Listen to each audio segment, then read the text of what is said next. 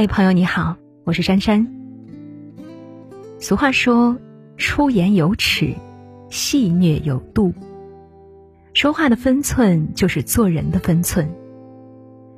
常听老辈一句话：说话别拿过来就说，先掂量掂量着。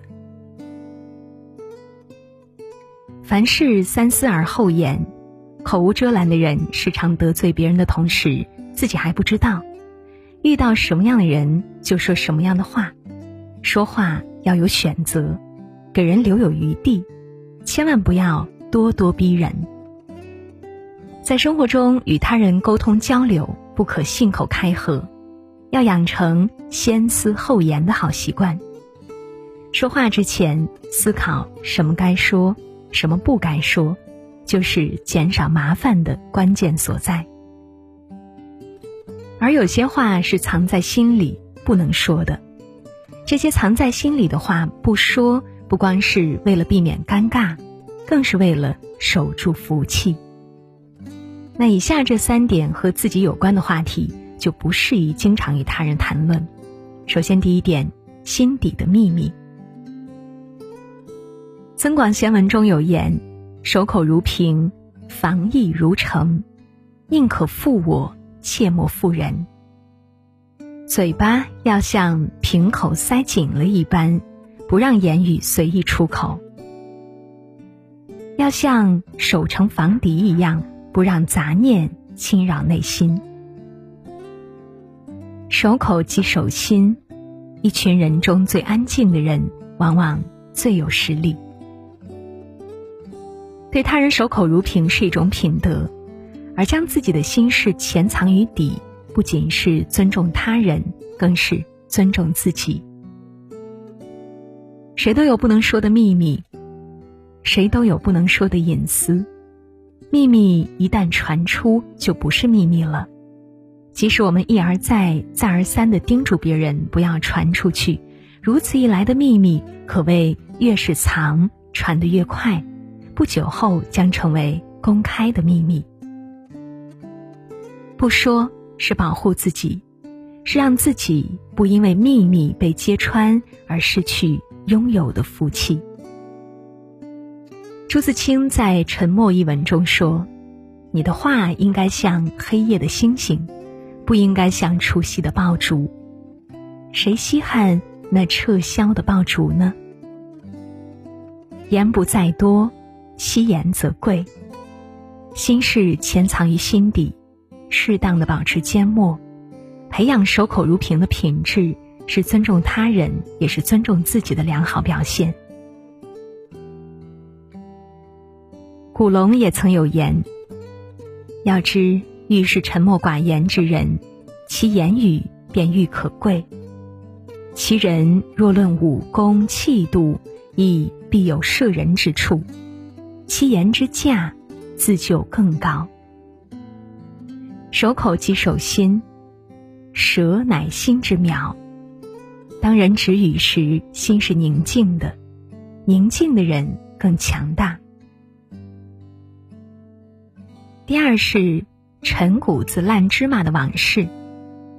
每个人都有很多过去的事情，或者伤心，或者高兴，但一切都过去了，就不要总翻出来。自己的过去和别人无关。把过去留在自己的脑海中就好。生活中总有很多像祥林嫂一般的人，遭受的不幸恨不得所有人都知道，最终让人避而不及。生活实苦，可是让我们成长的也正是那些深夜痛哭的时刻。每一个人的人生注定单枪匹马。如果把自己的往事抱怨的多了，就难免会陷入一种自怜自哀的境地，最终麻痹了自身，更毁了人生。心理学上有一个皮格马利翁效应，就是说人心中怎么想，怎么相信，就会怎么成就。反之，如果相信事情不断的受到阻力，这些阻力就会产生。很多时候，我们认为自己做不好一件事，其实我们只不过是在自我设限罢了。对往事念念不忘，对曾经的苦难抱怨多了，可能真的会成怨妇；废话多了，可能就真成了废物。抬头前行，练就一颗静心，淡看花开花落。只有这样，心灵才会更加平静，变得积极阳光，也是让自己以后做一个有福之人。第三件事，自己的成绩。一个人越是炫耀什么，就越容易失去什么。成绩代表过去，如果成天沉浸在过去的幸福中无法自拔，便更容易沾沾自喜，止步不前。只有笑到最后的，才笑得最甜。三国时期的荀攸自谦避祸，很注意掩蔽锋芒。他自从受命军师之职，随曹操征战疆场，筹划军机，克敌制胜，立下了汗马功劳。曹营中众多谋臣侧室之中，他的地位数一数二。后来曹操做了魏公。更是任命他为尚书令，可谓恩宠之极。但他始终都懂得，功高不可震主，锋芒不可凌人。凭借着自己的智慧和谋略，在长二十余年，能够从容自如地处理政治漩涡中上下左右的复杂关系，在极其残酷的人事倾轧中，始终地位稳定，立于不败之地。原因为何呢？盖因他对内对外、对敌对己迥然不同，判若两人。参与军机，他智慧过人，迭出妙策；但对曹操、对同僚，始终注意不露锋芒，不争高下，把才能、智慧、功劳尽量的掩藏起来，表现的总是很谦卑、文弱、愚钝、怯懦。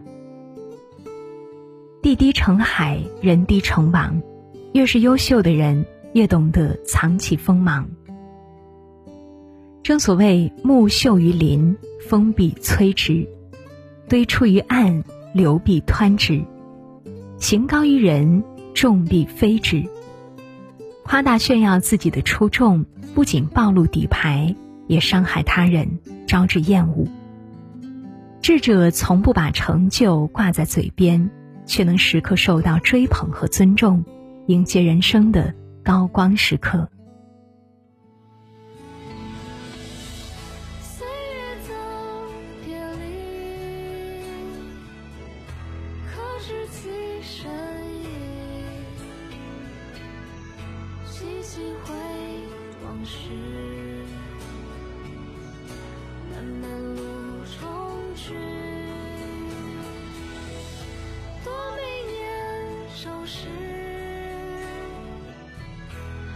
是一些许，每当琴声过，每当歌声起，